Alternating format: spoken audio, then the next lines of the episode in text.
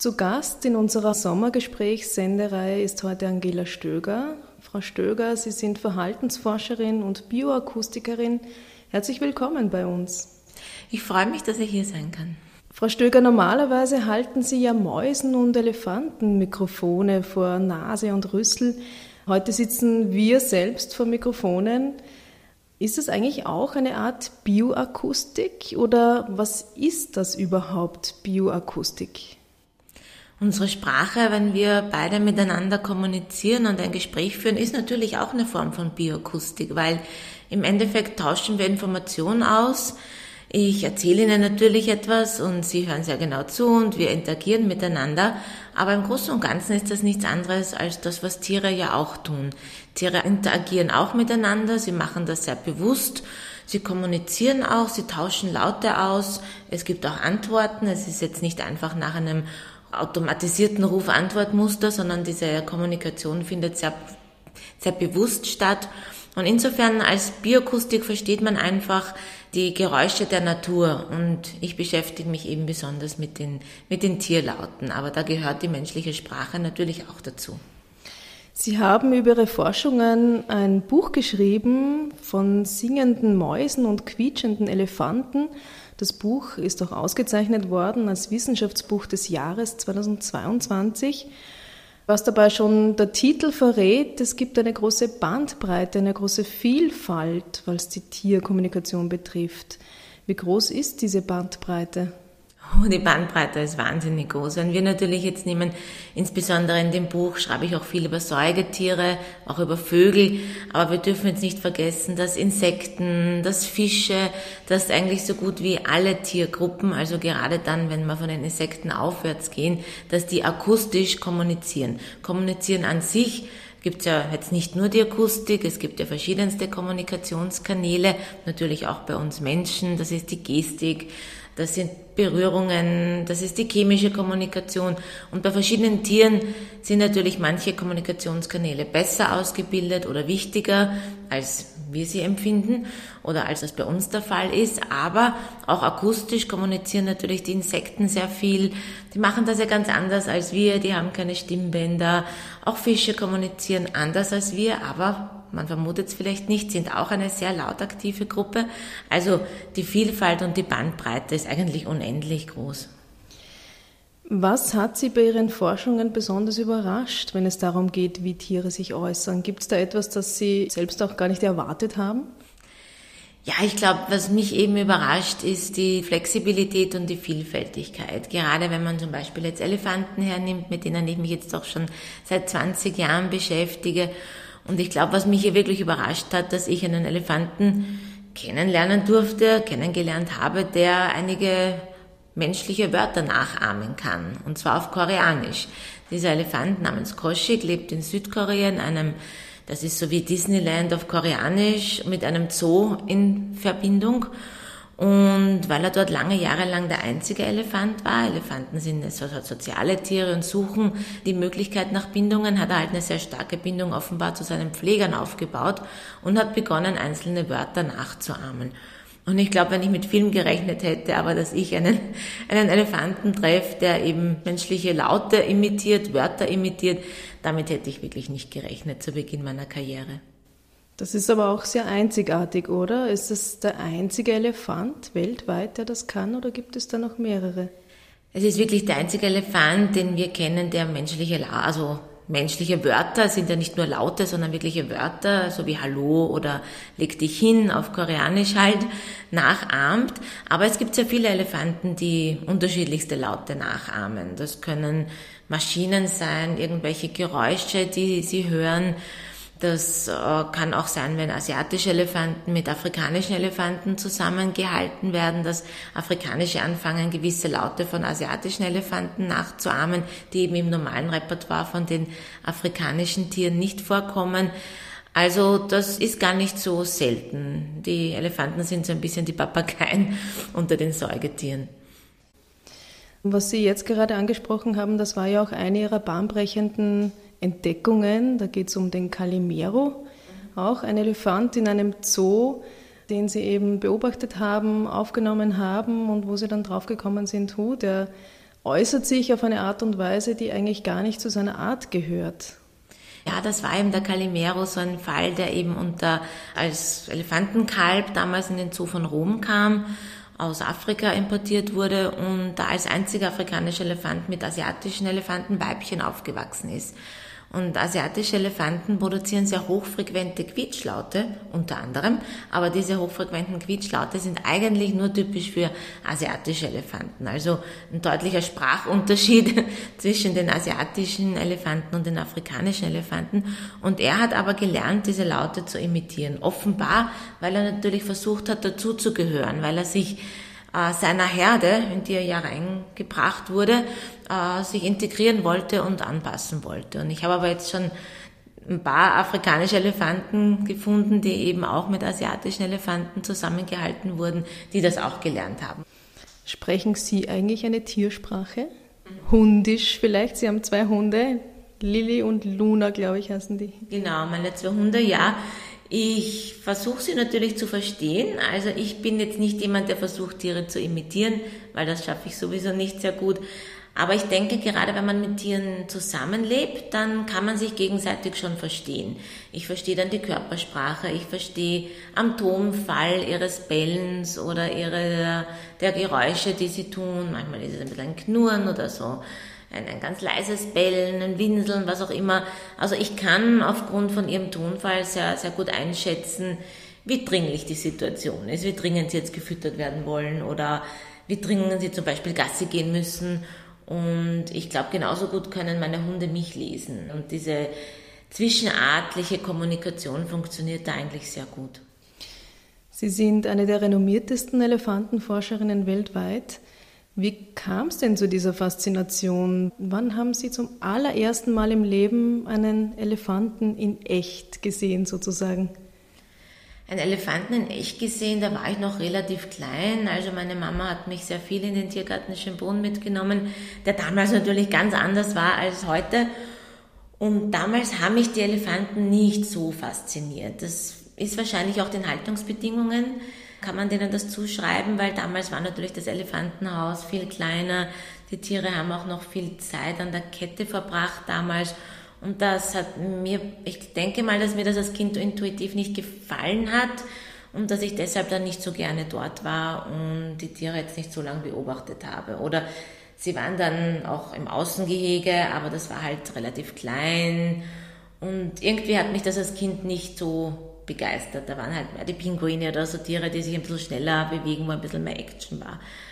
Und dann im Laufe meines Studiums habe ich mich äh, für die Bioakustik begonnen zu interessieren und dann irgendwann wurde mir klar, dass ich in die Kommunikation der Tiere reingehen möchte, hatte aber nie den Plan, das mit Elefanten zu tun, sondern ich wollte ja das mit Meeressäugetieren machen, weil mir haben die Robben so gut gefallen und ich war von Delfinen fasziniert.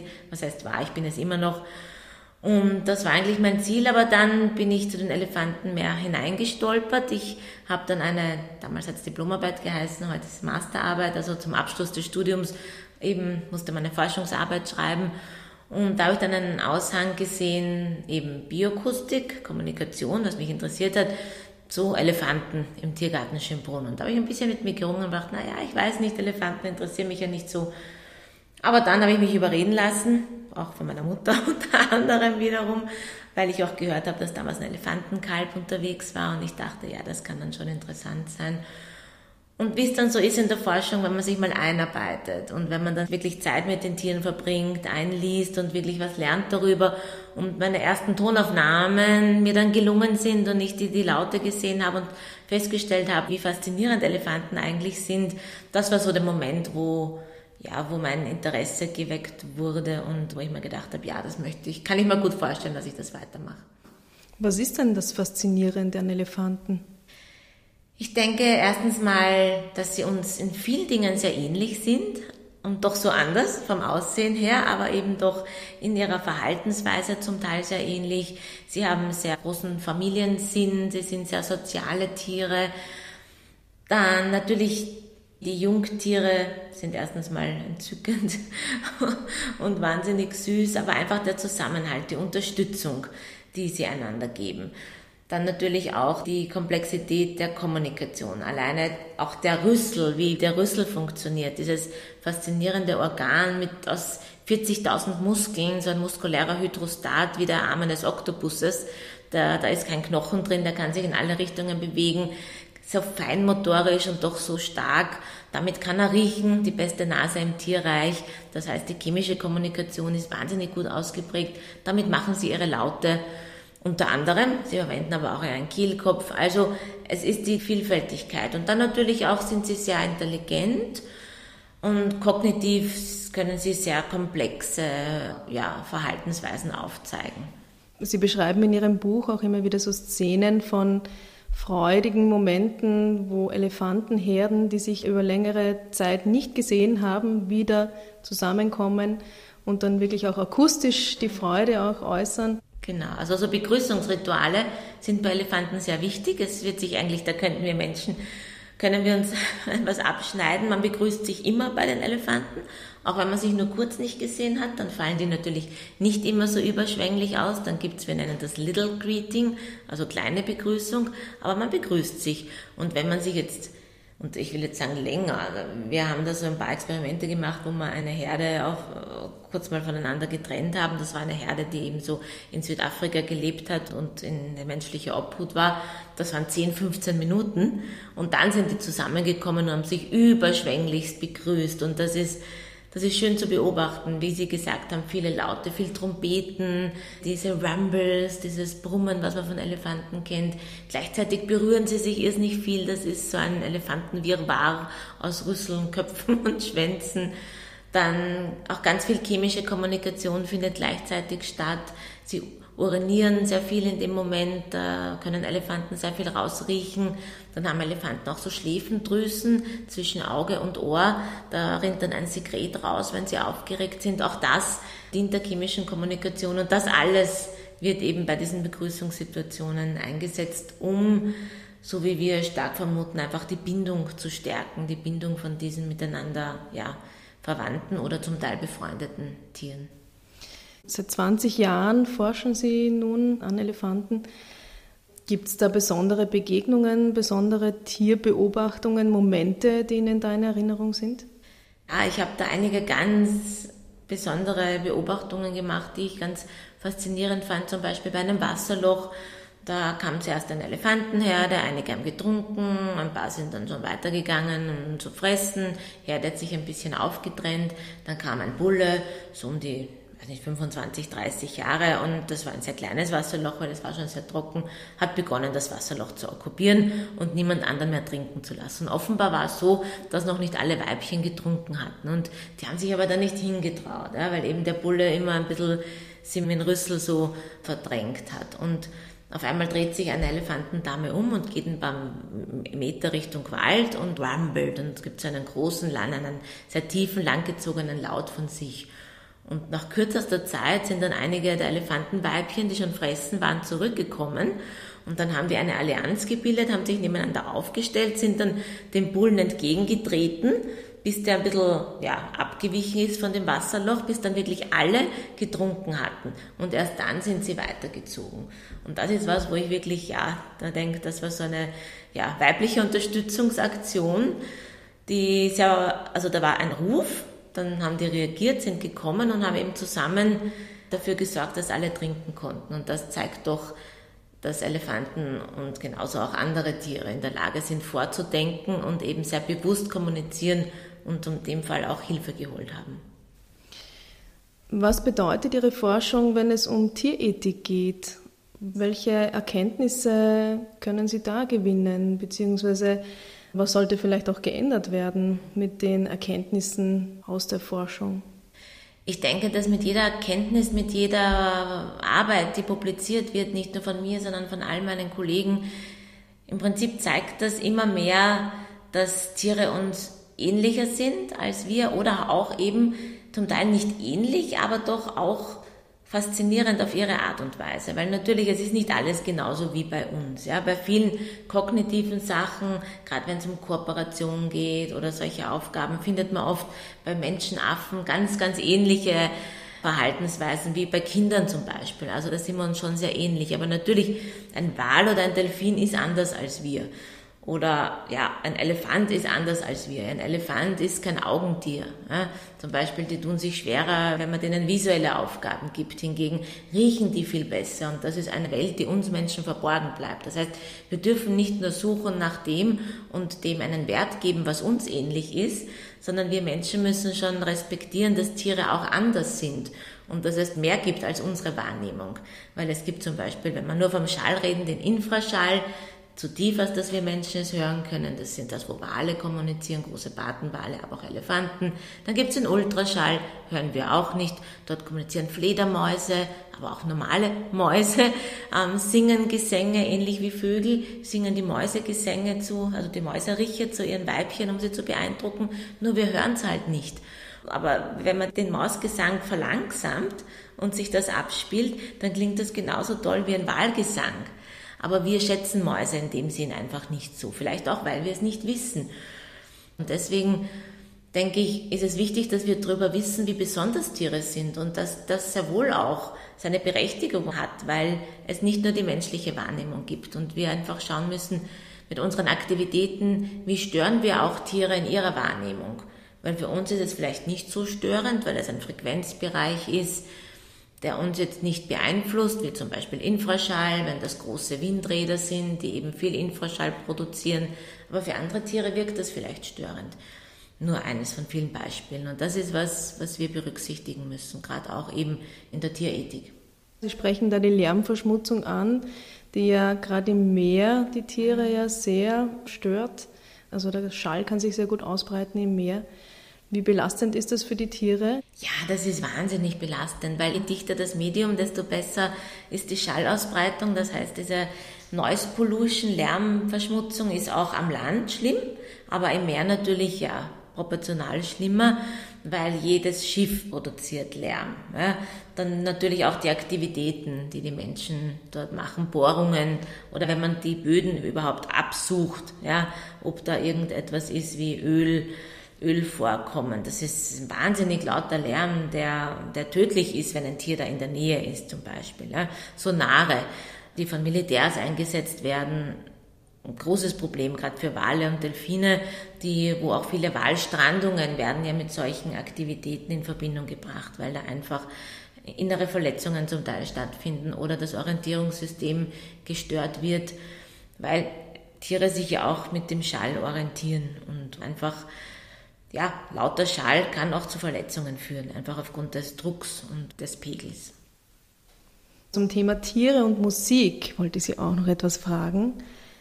Im März 2020 sind Sie als Keynote-Speakerin eingeladen worden auf eine Worldwide Music Conference und Sie waren anfangs ziemlich überrascht über diese Einladung und haben sie dann doch angenommen. Was war denn das genau und was kann Bioakustik zum Thema Musik beitragen? Das war ein ganz tolles Erlebnis für mich. Natürlich war ich überrascht und zu der Zeit war es auch online, leider Gottes. Aber ich dachte schon, ich arbeite ja gar nicht zu Musik, nicht was mache ich denn dort. Aber es war ein sehr breites Publikum. Also es waren wirklich Musiker, es waren Komponisten, es waren auch Bioakustiker. Natürlich auch viele in der Bioakustik sich auch mit der Biomusik beschäftigen, weil ja auch Tiere erstens mal Musik wahrnehmen können und die auch da deutlich Präferenzen zeigen. Zu Rhythmen zum Beispiel. Rhythmusgefühl ist ja auch etwas, was nicht allein uns Menschen vorbehalten ist, sondern bei Tieren einfach auch vorkommt. Und man hat gerade zu den Corona-Zeiten auch gesehen im Zoo, wenn da die Zoobesucher gefehlt haben, dann hat man manche Mal Tiere damit beschäftigt, indem da manche Komponisten hingegangen sind oder Musiker und einfach ein Klavier aufgestellt haben und den Tieren was vorgespielt haben. Und die Tiere kommen und hören wirklich zu. Also Tiere reagieren auf Musik, sie nehmen sie wahr und vieles wirkt beruhigend, so wie bei Kühen, die reagieren sehr gut auf klassische Musik, dann geben sie besser Milch zum Beispiel. Und da ist einfach die Forschung sehr interessiert dran, weil ja die Musik auch etwas ist, was eigentlich alle Menschen verbindet. Wir haben unterschiedliche Sprachen, wir verstehen uns manchmal ja einfach aufgrund der Sprache nicht, aber die Musik ist etwas sehr Universelles und die Musik hat ein wahnsinniges, eine sehr verbindende Komponente. Wenn man jetzt zusammen musiziert, in einer Band oder in einem Chor, Und wenn man da Leute befragt, da war eben auch eine Kollegin vor mir, die einen Vortrag gehalten hat, der eben gesagt, dass Leute, die zusammen musizieren, haben ein gewisses Zugehörigkeitsgefühl, eine Verbundenheit, die einfach aufgrund dieser gemeinsamen Tätigkeit besteht. Und ich glaube, man weiß das selber auch auf einem Rockkonzert oder auf irgendeinem Konzert, fühlt man sich einander einfach näher, weil man ist zusammen dort, auch wenn man die Leute nicht kennt, die da neben einem stehen. Man jubelt zusammen, man singt zusammen mit, es ist ein Rhythmus, es ist ein Beat, man bewegt sich zusammen und es entsteht ein Zusammengehörigkeitsgefühl. Und da findet man Parallelen im Tierreich auch, weil auch Tiere kommunizieren zusammen. Tiere haben Chorusse, manche Primatenarten zum Beispiel, ja, vokalisieren wirklich zusammen in einem Chorus oder singen Duette. Gibbons sind da ganz bekannt, das sind sehr wohlklingende Duette. Im Tiergarten Schönbrunn gibt es auch Weißhand-Gibbons, die regelmäßig am Vormittag sehr schön singen. Das sind wirklich Duette, die sehr abgestimmt sind aufeinander. Und eben auch der Elefantenchorus zum Beispiel, auch wenn man das jetzt nicht glauben würde, auch Elefanten eben haben diese Chorusse wie bei einer Begrüßung oder bei einer Paarung oder bei irgendwelchen besonderen Events. Und das alles scheint natürlich eine Wirkung nach außen zu haben, wie ja, wir sind da, auch bei den Gibbons der Gesang, Revierabgrenzung zeigt, dass eben das, das Revier dieses Paares ist, aber es scheint auch immer eine bindende Wirkung zu haben, eben bei den Elefanten, diese Begrüßung, dieses wir vokalisieren zusammen. Für Gibbon Paare ist das auch sehr stark, also das fördert die Paarbindung. Und das ist ähnlich wie bei unserer Musik, weil auch wir natürlich, eine Band will natürlich auch beeindrucken. Da gibt es die Wirkung nach außen und dann gibt es die Wirkung innerhalb der Band. Und da eben untersucht man jetzt sehr, sehr stark die Ähnlichkeiten, die im Tierreich eben zu finden sind, weil man glaubt, dass das etwas sehr biologisch Fundamentales ist. Das zeigt auch wieder, wie sehr wir Menschen verbunden sind mit den Tieren. Genau, also ich glaube, gerade die Musik ist da ein spannendes Forschungsfeld. Und eben weil man auch Rhythmusgefühl bei Tieren gefunden hat. Wiederum noch nicht bei allen, aber Papageien, und da kann ich nur empfehlen, auf YouTube zu schauen und einfach einzugeben, ja, Papageien bewegen sich im Rhythmus oder Papagei-Rhythmusgefühl und da kommen ganz viele tolle Videos vom, ja, Kakadus oder Amazonen, die verschiedensten Papageien, auch kleine Wellensittiche, die einfach im Beat tanzen und ihren Kopf und dann ihre Beine heben, den Kopf bewegen und da merkt man, dass die wirklich im Rhythmus mitkommen und das zum Teil besser machen als kleine Kinder. Woran forschen Sie eigentlich aktuell? Aktuell natürlich bei den Elefanten, also die begleiten mich, glaube ich, immer und da sind wir jetzt ja, da gehen wir ein bisschen mehr in die multimodale Kommunikation, weil Kommunikation ist ja nicht immer ein Kanal oder selten nur ein Kanal. Selbst wenn wir jetzt hier sprechen, dann gestikuliere ich ein bisschen. Und das ist bei Elefanten natürlich wie bei allen anderen Tieren auch so. Und da habe ich jetzt eine, mit einer Studentin zusammen, schauen wir uns eben an, wie Elefanten Laute und Gestiken kombinieren. Gestik bei Elefanten, ja, was wäre das? Die Laute aufstellen, die Rüsselhaltungen, das hat alles eine unterschiedliche Bedeutung und wird eben mit Lauten kombiniert. Zum Beispiel, da ist ein Laut und gleichzeitig wackelt der Elefant mit den Ohren, dann hat das eine Bedeutung. Und wir wollen auch herausfinden, ist es unterschiedlich, ob die Ohren zuerst wackeln und dann der Laut kommt oder eben, ja, welche Kombinationen da es gibt. Und das ist ein sehr interessantes Forschungsfeld, das auch nötig wird, weil wirklich Tiere verstehen tut man dann nur in der Gesamtheit. Und dann kommt natürlich noch die chemische Kommunikation dazu, aber Schritt für Schritt. Dann arbeiten wir auch mit anderen Tieren. Also ich habe da sehr vielfältige Projekte im Moment, auch mit Geparde haben wir jetzt ein Forschungsprojekt bewilligt bekommen, wo wir uns ja, die Lautkommunikation von Geparden anschauen. Wir arbeiten mit, mit Seekühen, das sind die nächsten Verwandten der Elefanten die ein bisschen in die Meeresbiologie dann wieder rein, also zu meinen ursprünglichen, sage ich mal, kindlichen Interessen zurück. Wir haben mit afrikanischen Wildhunden ein Projekt gemacht. Ja, sehr vielfältig. Sind auch Forschungsreisen geplant? Ja, natürlich sind auch Forschungsreisen geplant. Also wir kombinieren wieder Zoo und Freiland, gerade auch bei den Gebaden, aber da sind wir dann, bei den Gebaden sind wir auch sehr, sehr viele in Südafrika dann. Sie schreiben, es braucht bei Ihren Forschungen, es braucht im Umgang mit den Tieren einerseits dieses Hineinfühlen in das Tier, andererseits geht es auch darum, sich abgrenzen zu können. Wenn Sie die Möglichkeit hätten, sich wirklich ganz hineinzufühlen in ein Tier, beziehungsweise einen Tag zu tauschen, welches Tier würden Sie denn gerne sein und warum?